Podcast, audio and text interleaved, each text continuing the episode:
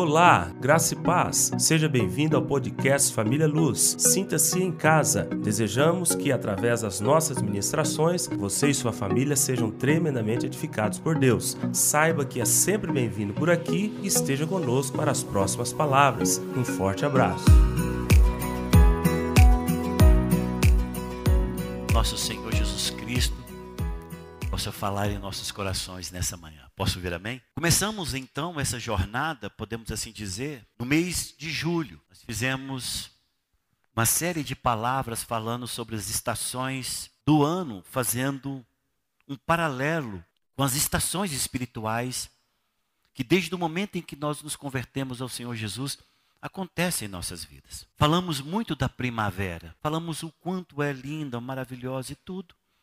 Mas nós temos nesses últimos tempos nos fixado na estação chamado verão, outono e inverno, porque é uma sequência, é um afunilamento que visa moldar e transformar o seu caráter. E falávamos a respeito de que verão, outono e inverno pode ser similar ao momento em que Deus permite que você passe por uma situação com alguma aparência, ou desculpa, com algumas similaridades de uma pessoa que entra num deserto verdadeiro. E falávamos a respeito do deserto, e deserto que aponta para o momento em que o Senhor começa a tratar com o nosso caráter. É importante compreendermos: temperamento não se muda, ser sanguíneo a vida inteira. Né? Então nós temos, segundo Tim LaHaye, quatro temperamentos: o sanguíneo, o colérico, o fleumático e o melancólico. O sanguíneo é aquele todo esparolado, fala o que não deve. Eu acho eu já cometi tanto erro assim. Aqui mesmo na igreja, eu tive que várias vezes pedir perdão, reconciliar, recom, recomeçar, porque o sanguíneo às vezes ele é tempestuoso. Mas compreendam, eu tenho os meus momentos melancólicos. Não é que você tem uma predominância de temperamento, que você só é aquilo. Não é não. Tem hora que eu sou muito mais pensativo do que um fleumático. Tem hora que eu sou mais firme do que um colérico. Mas a predominância do meu temperamento é o sanguíneo. Tem pessoas que a predominância do temperamento dele é colérico, é líder, cara frio nas suas decisões, toma posições firmes. Ninguém vai titubear diante dele se ele é chefe de uma sessão, se ele é gerente de um banco, vai funcionar. Porque ele vai pôr o que ele tem para funcionar, ainda que seja na marra. Porque ele é colérico. Ele toma, se é para mandar embora, manda, se é para promover, promove, se é para é, expulsar, expulsa. Ele é um colérico. E tem pessoas que são assim, coléricas, explosivas, determinadas, decididas. Mas não é que essa pessoa a vida inteira é colérica. Tem momentos em que ela se torna melancólica. O melancólico, ele é muito sensitivo, ele é muito tem muita sensibilidade, se emociona com tudo. É um verdadeiro companheiro. Toda pessoa melancólica, uma vez que faz amizade com alguém, faz amizade para sempre. Porque é uma pessoa que se dedica, que se volta, que se voluntaria.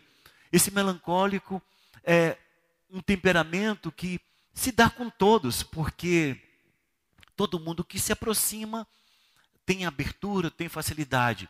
Mas acontece que o, que o melancólico, ele é pegajoso. Ele é aquele que é a pessoa que fica grudada. E tem muitas pessoas que não gostam disso. O sanguíneo, que tem temperamento sanguíneo e colérico, não gosta de muita pregança, né? aquele negócio de ficar colado. O melancólico é assim. E o fleumático é aquele cara que antes de tomar uma decisão, ele vai sempre passar uma noite pensando naquilo, vai dormir. Ele fala: Não vou decidir agora, eu vou pensar sobre isso. Coisa simples, mas é um cara de, de planos. A vida dele, você vai lá e pergunta: Me mostra o seu salário. Tem o um salário dele, até a balinha que ele comprou está lá registrado, porque, porque ele é muito dado a planejamentos, a muito cronogramas, ele é cheio de fluxogramas ele é um cara que pensa o tempo inteiro. Essas pessoas são pessoas muito boas para trabalhar numa contabilidade, para trabalhar numa auditoria, para trabalhar em, num, num, escritório que se trabalha com, com edição de jornal, porque, porque é uma pessoa que pensa muito. Isso não muda. A vida inteira, o temperamento que predomina em você vai continuar. Deus não muda temperamento. Outra coisa que Deus não muda é a sua personalidade. Aquilo que, que te constitui, aquilo que te faz ser você. Então, Maria de Lourdes Teixeira, conhecida como Nina, vai ser a Nina a vida inteira. Não muda a personalidade, a maneira como se apresenta, a maneira como se identifica, a maneira como se posiciona, as características da sua vontade. Ali faz a sua personalidade. Deus não muda isso. Agora, o que, que Deus muda? Deus muda o caráter. Por quê, pastor? Porque o caráter é a soma das influências, tanto positivas ou negativas, que você teve durante a sua vida. Então, se você nasceu num lar deformado e se converte ao Senhor Jesus, ele vai desconstruir essas informações que você teve durante a sua vida, porque senão você vai ser um crente malandro. Você vai ser um crente que vai passar para trás. Você vai um crente, vai ser um crente que vai querer saber o segredo do cofre da igreja, vai roubar os dízimos. Por quê? Porque se você não for moldado no seu caráter, o seu nível de resposta, a maneira como você relaciona, a sua escala de valores, a maneira como você conduz, vai ser o resultado de um mau caráter. Então, por isso, desde o momento em que a pessoa se converte, primeiro Deus se mostra, Deus se faz revelar, Deus mostra o quanto Ele é importante, Deus coloca tudo à sua disposição, Deus abre os céus para ele. Todo novo convertido tem os céus abertos. Só que isto aqui é só o começo de uma vida cristã, porque Deus quer te encaminhar a uma vida de produtividade cristã. Deus quer te encaminhar para uma vida cristã normal. Deus quer te encaminhar como verdadeiro discípulo de Jesus. Ah, pastor, o que, que Deus pretende? Qual o propósito que Deus tem para mim? Deus tem um propósito, vai trabalhar contigo a vida inteira, a fim de que você seja a imagem de Cristo. E nós falávamos que aquilo que foi o, o, o final de, de experiência física na terra, para nós é o começo de uma vida espiritual. Então Jesus teve uma vida de cruz que culminou na cruz, nós recebemos Jesus na cruz, que vai culminar da maneira como Jesus andou antes da cruz. Isso é importante. Então a experiência de Jesus, eu falava, foi natural. A nossa experiência com a cruz é espiritual.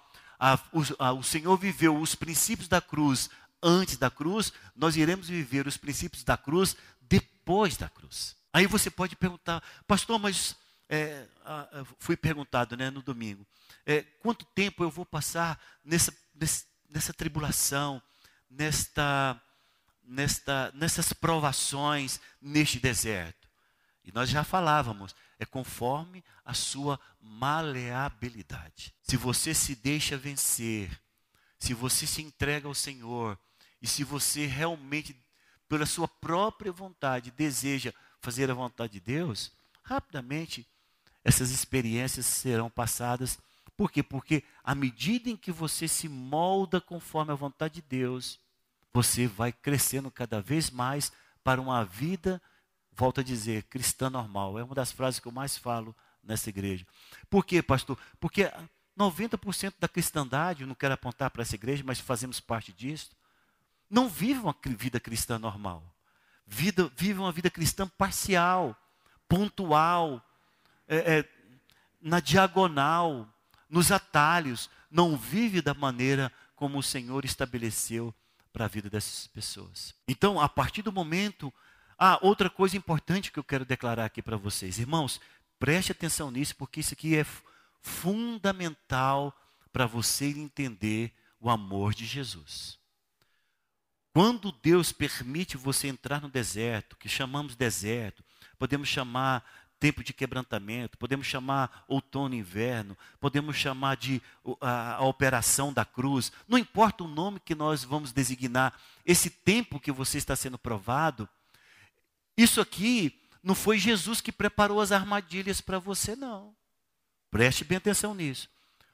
Você passaria por isto aqui achando que era azar, se você não tivesse a revelação, achando que você jogou pedra na cruz, achando que você está debaixo de, de macumba, achando que você fez. Se a pessoa não tem revelação, ela estaria passando da mesma forma por esse tempo de dificuldade, porque todas as dificuldades da nossa vida é resultado das nossas semeaduras, de todas as nossas semeaduras. Qual é a diferença, pastor? A diferença é que aqui, uma vez que você se converte ao Senhor Jesus, Ele vai abrir os seus olhos, vai te esclarecer e vai usar tais circunstâncias para trabalhar com seu caráter. Porque agora você não é um indigente, porque agora você não é uma pessoa à parte do reino, você agora é filho de Deus. E ele vai falar: sabe por que você está passando isso, Brito? Porque você é duro de coração. Mas foi eu que tinha, foi eu que provoquei aquilo. Às vezes foi eu que pisei no pé do Edmo, dei um, um bico no pé do Edmo, e agora eu estou sofrendo as consequências daquela ação minha. E eu estou falando, ah, depois eu, ah, uma pessoa que não conhece o Senhor iria falar: Ah, gente, eu sou perseguido demais, o mundo conspira contra mim. Meu Deus, por que, que eu sou assim? Por que, que as pessoas. Não, agora eu tenho entendimento, e o Senhor está falando: Sabe por que, que você está passando assim? Sabe por que, que a resposta da sua ação com Edma é esta? É porque você é duro. É porque você precisa ser quebrantado. A diferença de quem está no deserto, de quem está no outono e inverno de Deus, para quem está no processo da cruz, é que ele está passando com revelação e todas estas coisas irão cooperar para o bem dele, porque ele foi chamado segundo um propósito. Ficou claro, irmãos?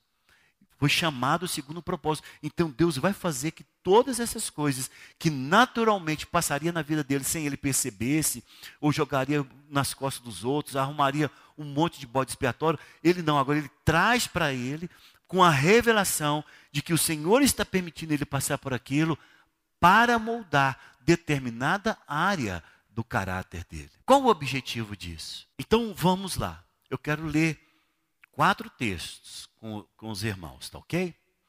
Muito fácil de achar, por isso nós vamos um a um.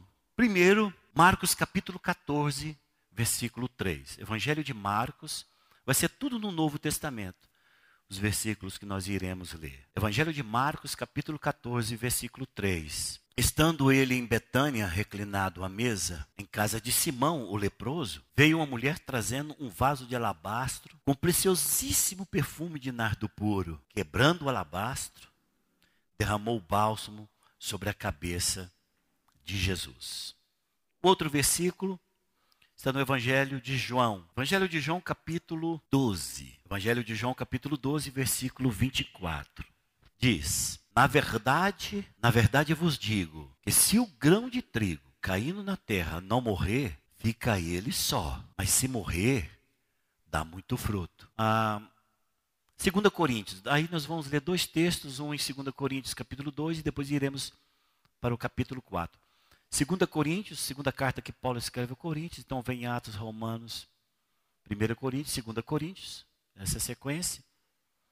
Capítulo 2, versículos 14 e 15. Graças, porém, a Deus, que em Cristo sempre nos conduz em triunfo e por meio de nós manifesta em todo lugar a fragrância do seu conhecimento.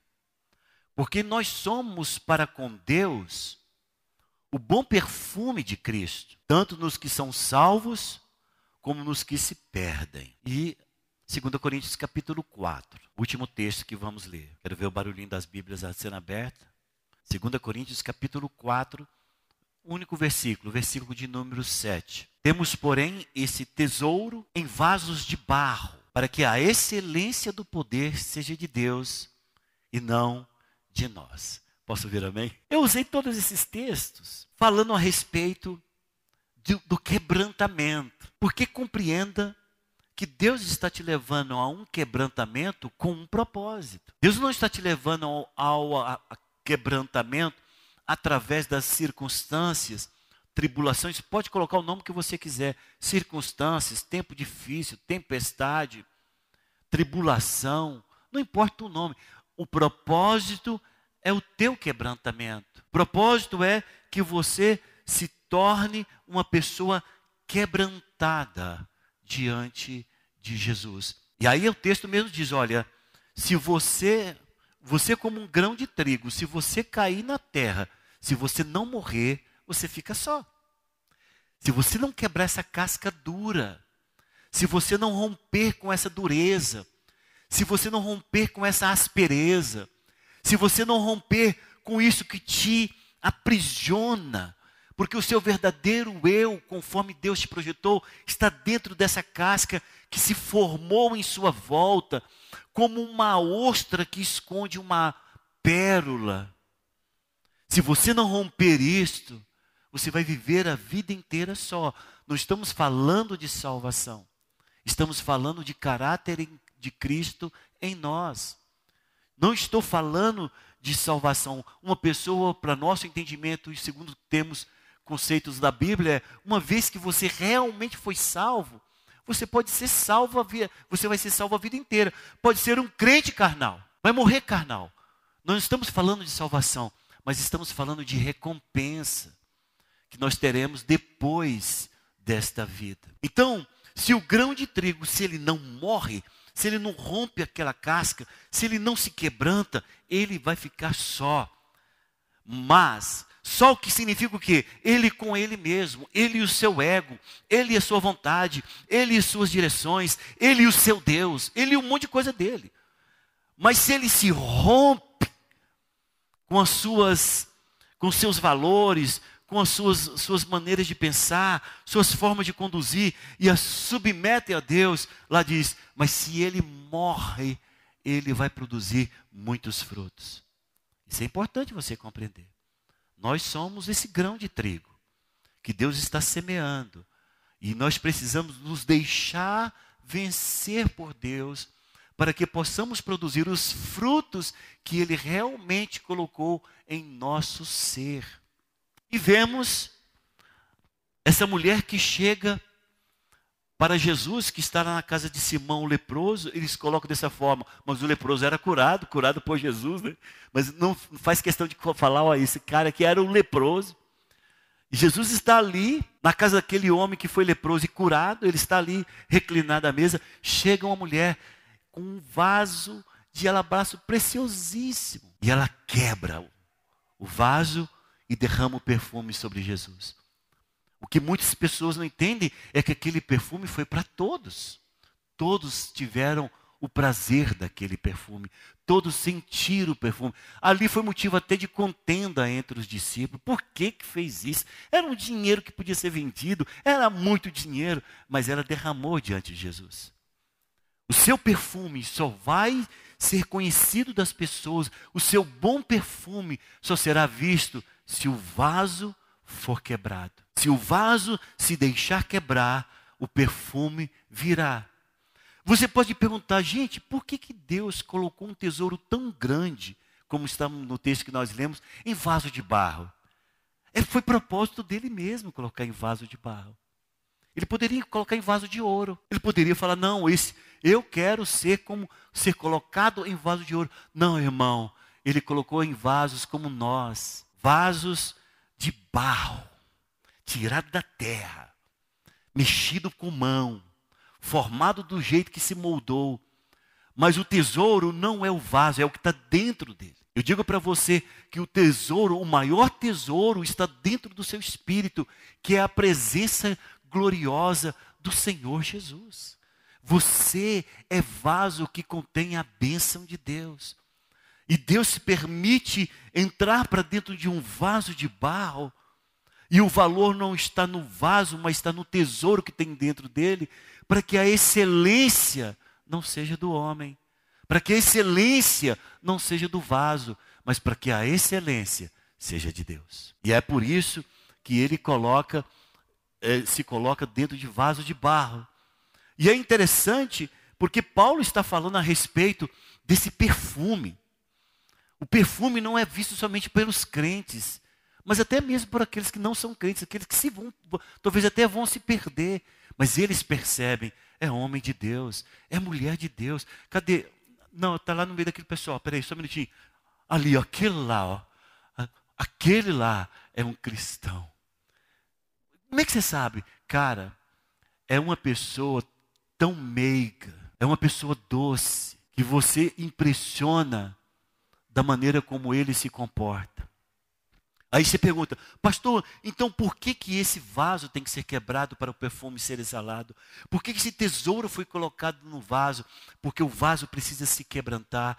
Por que, que eu tenho que morrer para as coisas desse mundo para que meus frutos possam ser evidenciados?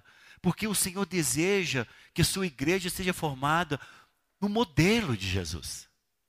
Na forma como Jesus se comportou na face da terra. Irmão, esse é o caminho que deve ser trilhado. Por isso que ele mesmo diz para nós: Eu sou o caminho.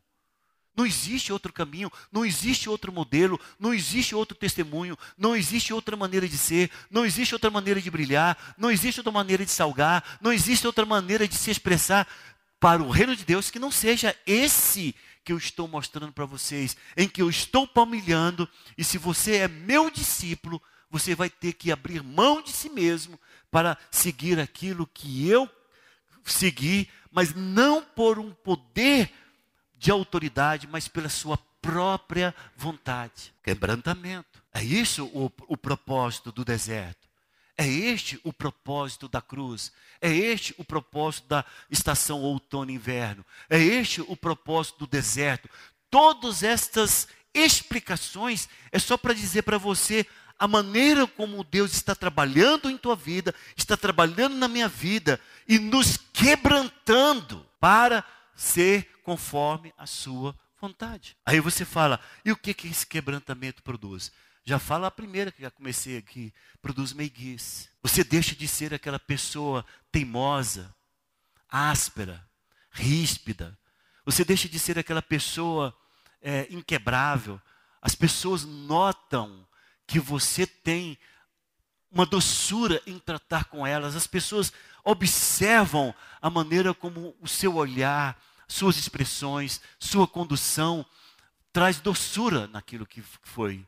Ainda que você esteja falando algo completamente fora de nada, essa pessoa vai te ouvir com atenção, com a meiguice que você merece e vai te tratar com carinho. É isso que um quebrantamento faz na vida de um homem e de uma mulher de Deus. Quando o quebrantamento ele está é, é, vindo sobre a sua vida, é com o objetivo de fazer você e aquilo que a gente sempre fala aqui de ser abordável.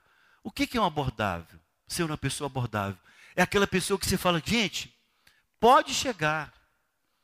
Ali, todas as vezes que você chegar, ele vai ter um tempo para te ouvir pode se aproximar.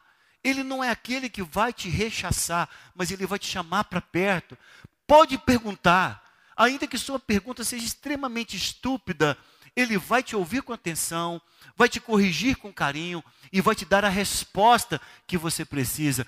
Pode aproximar-se dele, porque ele é uma pessoa que te atrai com o olhar, é que faz menção para você vir. Ele é uma pessoa que você chega para ele e ele tem algo para te dar. É esse o propósito do quebrantamento. É isso que o Senhor espera da sua igreja. E a pergunta que fazemos, cada um deve fazer a pergunta individual para você. Gente, eu sou abordável? Pergunta assim para você. Gente, será, será que eu sou abordável? Será que as pessoas se aproximam de mim com mais, com suavidade, com tranquilidade?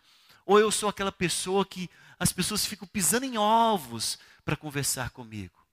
Se as pessoas estão pisando em ovos, sempre falando o que você acha, que elas acham que você deve ouvir, você precisa de passar pelo quebrantamento que vem pelo poder da cruz. Você precisa de passar pelo deserto que te fará você fazer fazer você se deixar vencer, ser vencido por Deus. Vai te permitir passar pelo outono e inverno, a fim de que você possa é, se derramar diante de Deus, conhecendo as suas sujeiras e as suas escórias e pedindo para Deus te limpar. Você vai passar por isso. Mas, pastor, todo mundo vai passar por isso? Vai. Se você é cristão, se você se converteu realmente, você não escapa disto. O problema que nós temos cristãos a vida inteira infantis é porque aquilo que eu falei, o que é morrer no deserto? É a vida inteira as pessoas resistirem ao ensinamento de Deus e a vida inteira Deus resistir à maneira como Ele é. É uma pessoa que não tem, não faz nada em prol do reino e não são contemplados pelas bênçãos do reino. Por quê? Porque não se deixa tratar. Mais uma vez, por conta disso, perdeu a salvação? Não. É um, é um, vai ser um salvo. Mas somente isso. Somente salvo. Não vai produzir, não vai crescer, não vai fluir para as coisas de Deus. E é importante que você compreenda que essa situação do abordável, ela tem, ela é uma, é uma característica de alguém que tem a sua vida quebrantada pelo, pelas situações que o Senhor permitiu em sua vida. Essa pessoa, ela é também altamente sensível. É aquilo que eu sempre tenho falado, irmão. Por favor, seja aquele que coloca a cabeça por cima do muro. Verifique quais situações em que você vai conduzir o seu rebanho. Permita que Deus te fale ao seu coração, esse é o caminho por ele andar. Uma pessoa quebrantada, ela vai ser sensível. Ela não percebe, não é a alma do Beneluz, ela percebe o espírito do Beneluz. Ela fala, mano, o Senhor está me mostrando isso aqui, isso aqui na sua vida. Corresponde. E o Beneluz fala, cara, é a pura verdade. É porque ele faz a leitura do Espírito. A pessoa que passa pelo quebrantamento, ela se torna sensível às direções de Deus. Ela passa a, ser, ela passa a conduzir as direções de Deus. E ela é, é interessante que ela é empurrada para dentro da vontade de Deus. Às vezes ela está fazendo uma coisa pensando que foi ela que decidiu e foi o Senhor que falou, e foi o Senhor que fez, e foi o Senhor que arrumou o caminho para ela entrar. Ela pode até ter pensado, meu Deus, cara, mas como que deu tudo certo, né? O Senhor me deu essa direção, ou eu tomei essa decisão e as coisas foram tudo abençoadas. Não, não foi não, meu irmão. Foi por causa da sua sensibilidade, é tão grande que às vezes você mistura a vontade de Deus com a sua vontade e você faz o que Deus quer. Então, o que o Senhor está esperando da sua igreja é de uma igreja que tenha sensibilidade espiritual. Sabe o que, que acontece hoje em muitas igrejas? E na nossa não faz diferença, não, não é diferente. É de que tem muitas pessoas que estão sofrendo debaixo de espíritos malignos.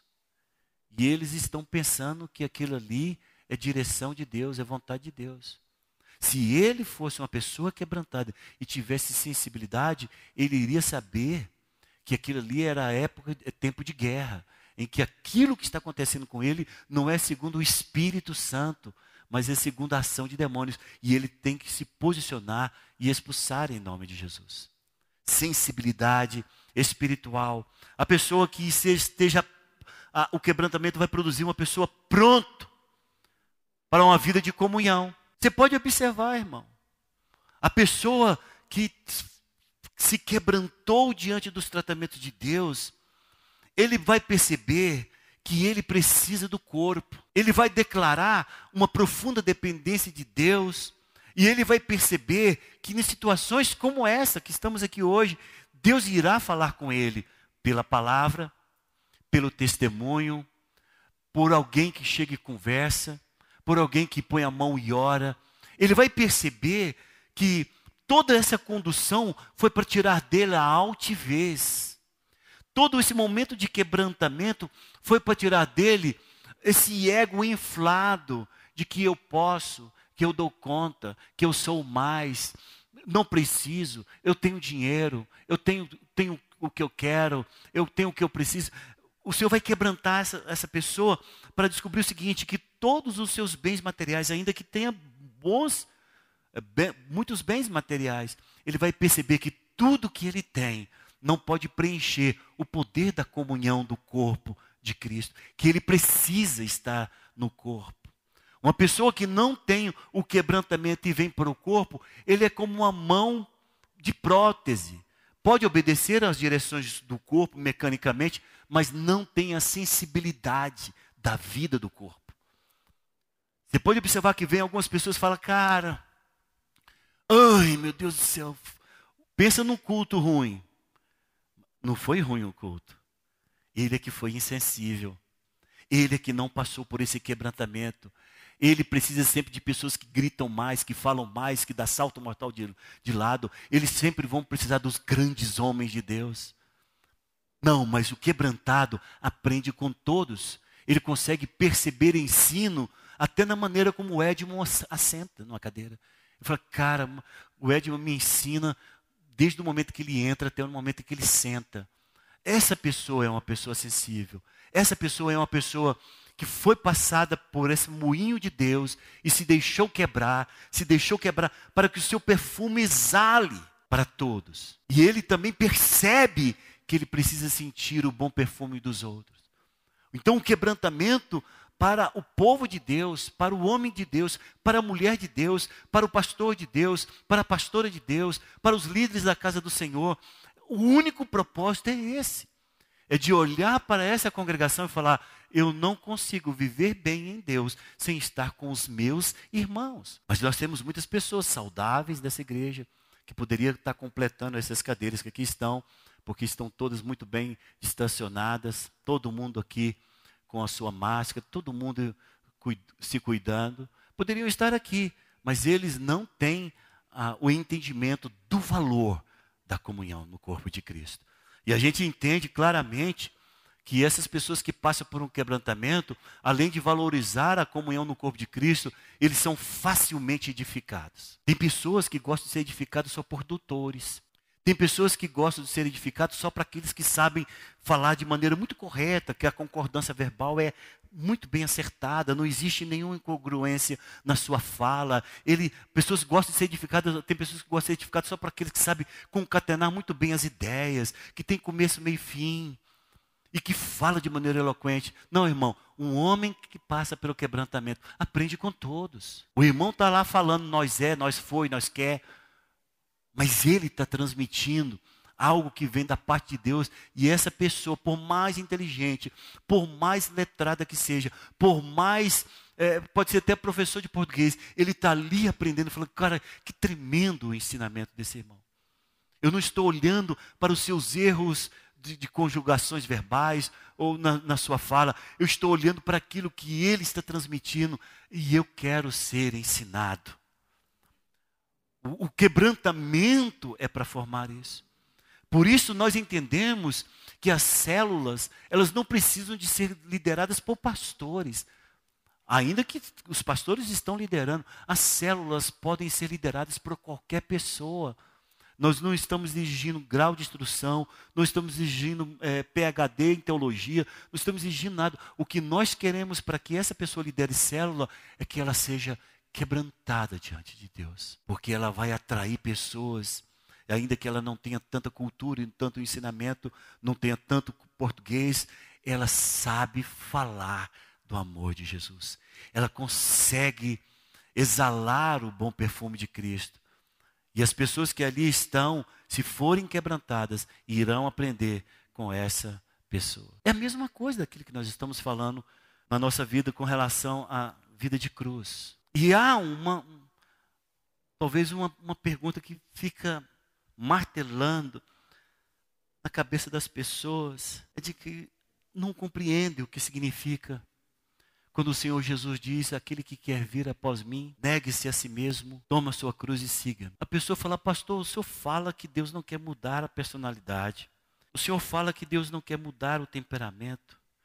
Mas então o que significa esse negar a si mesmo? Eu gostaria de que nós pudéssemos resolver essas questões na sua cabeça. A primeira coisa importante que você tem que compreender é que negar a si mesmo não é completa anulação da sua vontade. Ainda que você vai ter vontades que serão subjugadas pela vontade de Deus, não é a completa anulação da sua vontade.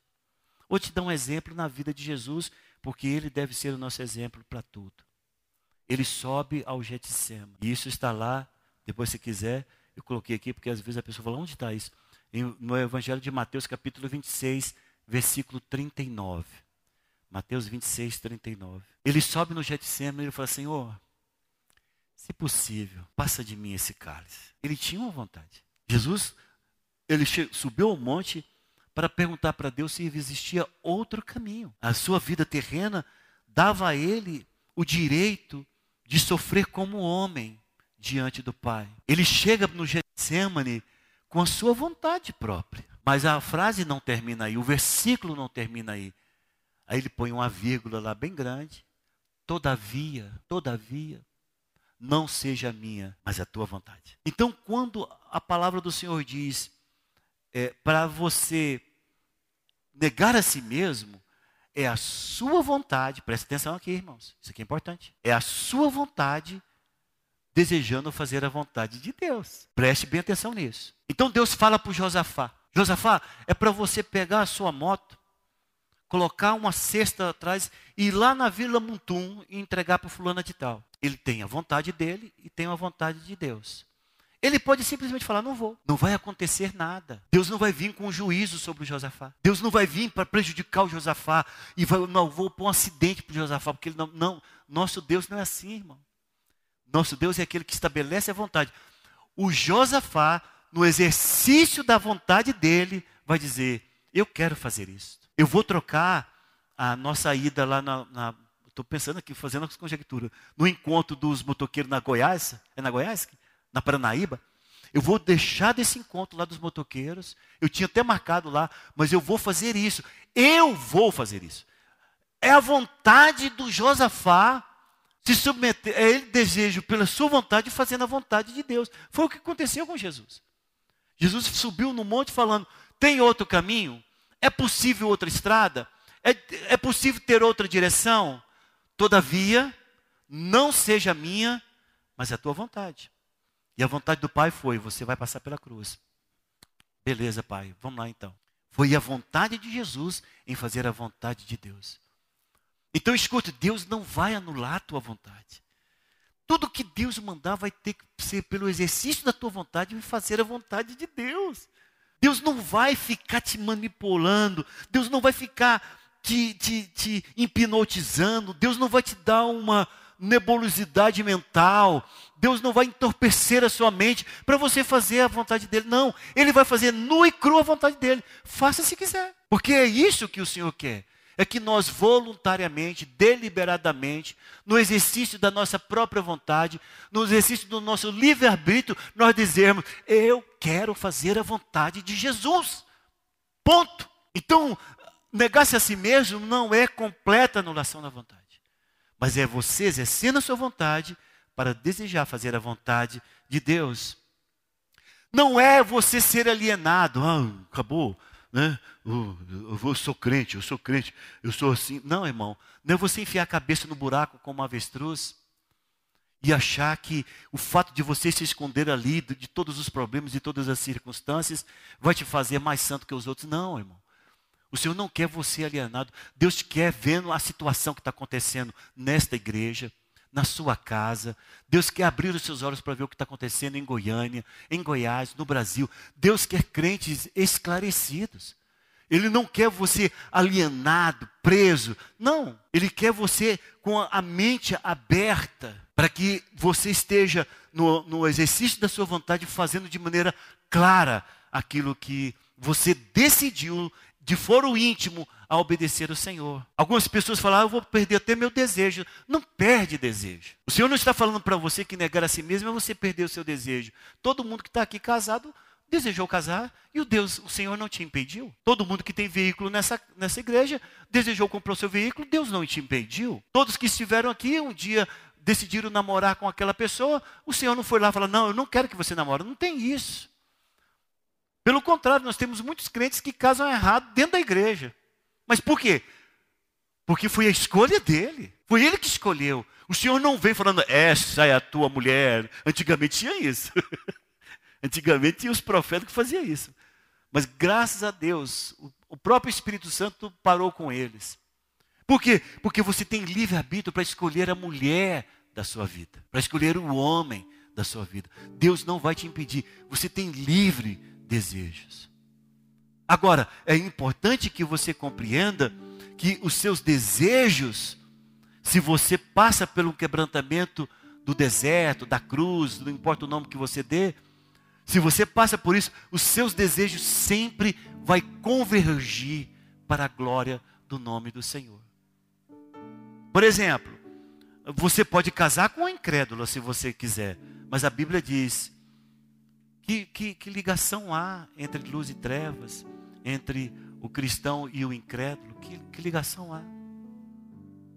Então veja que o Senhor não está é, anulando a sua vontade, não está fazendo, fazendo você alienado, não está quebrando o seu desejo. O Senhor, Ele está simplesmente colocando para você uma nova escala de valores. Eu encerro falando sobre isso, que algumas pessoas ainda não compreendem. Na nossa escala de valores, agora eu prefiro que você abra lá, nós temos um tempinho ainda, Evangelho de Lucas, capítulo 23.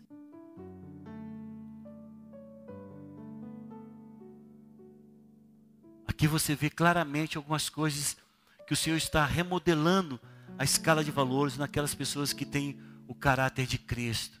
Capítulo 23, versículo 25.